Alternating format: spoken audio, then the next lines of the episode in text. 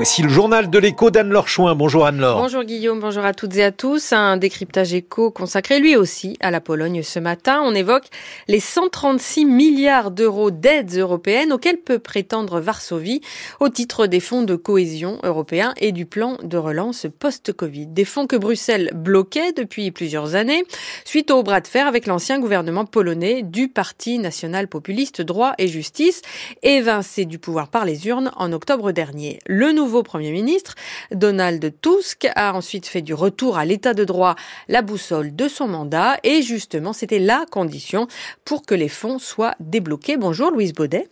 Bonjour Anne-Laure, bonjour à tous. Vous êtes en direct de Varsovie pour France Culture. Ces fonds européens seront euh, octroyés incessamment, ça a été confirmé hier, et c'est une somme essentielle pour la Pologne, Louise.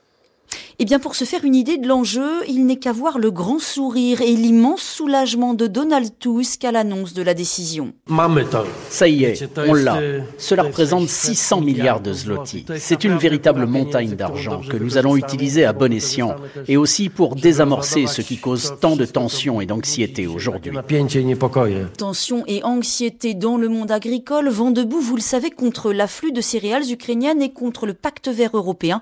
Mais attention, les fameux 137 milliards d'euros sont fléchés, versés sous condition et certainement pas tout de suite. Dans le détail, Louise, de quoi parle-t-on? D'abord de presque 60 milliards d'euros, dont 35 milliards de prêts promis à la Pologne au titre du plan de relance post-Covid décidé à l'été 2020.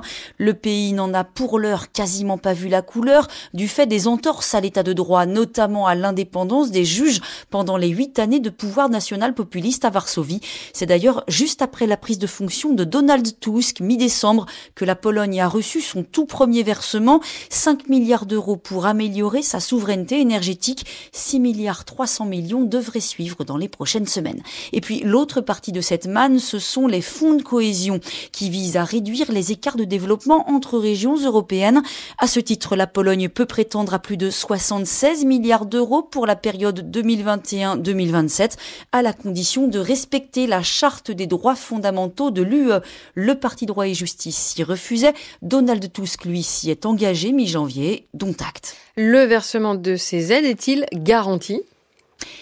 eh bien, pas tout à fait, Anne-Laure, parce que si la feuille de route présentée par la nouvelle équipe au pouvoir n'est pas respectée, si les réformes tardent à se concrétiser, si l'opposition mène à bien son travail de sape grâce au droit de veto du président Douda, son membre le plus éminent, eh bien, les fonds non encore versés pourraient être gelés. En fait, Bruxelles choisit de faire confiance au plan d'action de Donald Tusk, un homme du sérail, ancien président du Conseil européen, issu des rangs conservateurs du PPE comme Ursula von der Leyen, qui lui a un gros coup de main au risque d'afficher des motivations très politiques. Enfin, Louise, en quoi cette manne européenne est-elle cruciale pour la Pologne aujourd'hui? Eh bien, le pays est le premier bénéficiaire des fonds de cohésion européens devant l'Italie et l'Espagne. Selon certains experts, ces fonds conditionnent jusqu'à 20% de son PIB. Et puis concrètement, le plan de relance doit lui permettre de décarboner son économie très dépendante au charbon, d'assurer sa transition numérique et d'améliorer son système de santé. 20 ans après son adhésion à l'UE, la Pologne se porte plutôt bien. Son PIB est le sixième de l'Union. Le niveau de vie y dépasse celui de la Grèce et du Portugal. Mais le risque inflationniste y est important. Selon la Commission de Bruxelles, la Pologne pourrait connaître cette année l'inflation la plus élevée de l'UE, 6,2% contre 3,5% en moyenne dans l'Union européenne. Louise Baudet, envoyée spéciale en Pologne. Merci. On retrouve votre décryptage éco à la page du journal de l'écho sur le site de France Culture.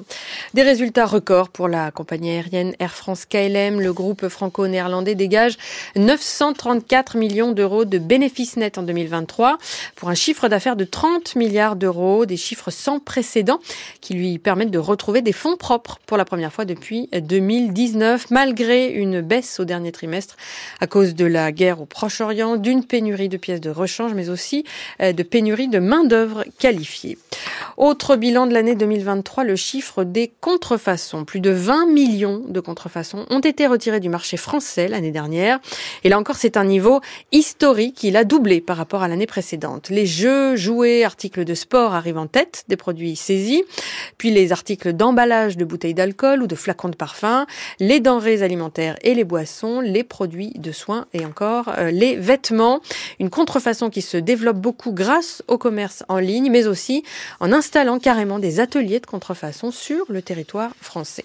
Enfin, pas de communiqué commun à l'issue du G20 de São Paulo au Brésil pour des questions euh, géopolitiques, mais au niveau financier, les discussions ont avancé, notamment sur une taxation minimale des super riches qui pourrait euh, rapporter 250 milliards de dollars par an. L'économiste invité du G20, Gabriel Zuckman, disciple de Thomas Piketty, a proposé de faire payer chaque année aux milliardaires au moins l'équivalent de 2% de leur fortune en impôts, une somme qui serait destinée à lutter contre le changement climatique et une somme instituée en pourcentage sur la fortune et non en impôt sur le revenu, auquel il est plus facile d'échapper. Les discussions sur le sujet n'en sont qu'à leur début.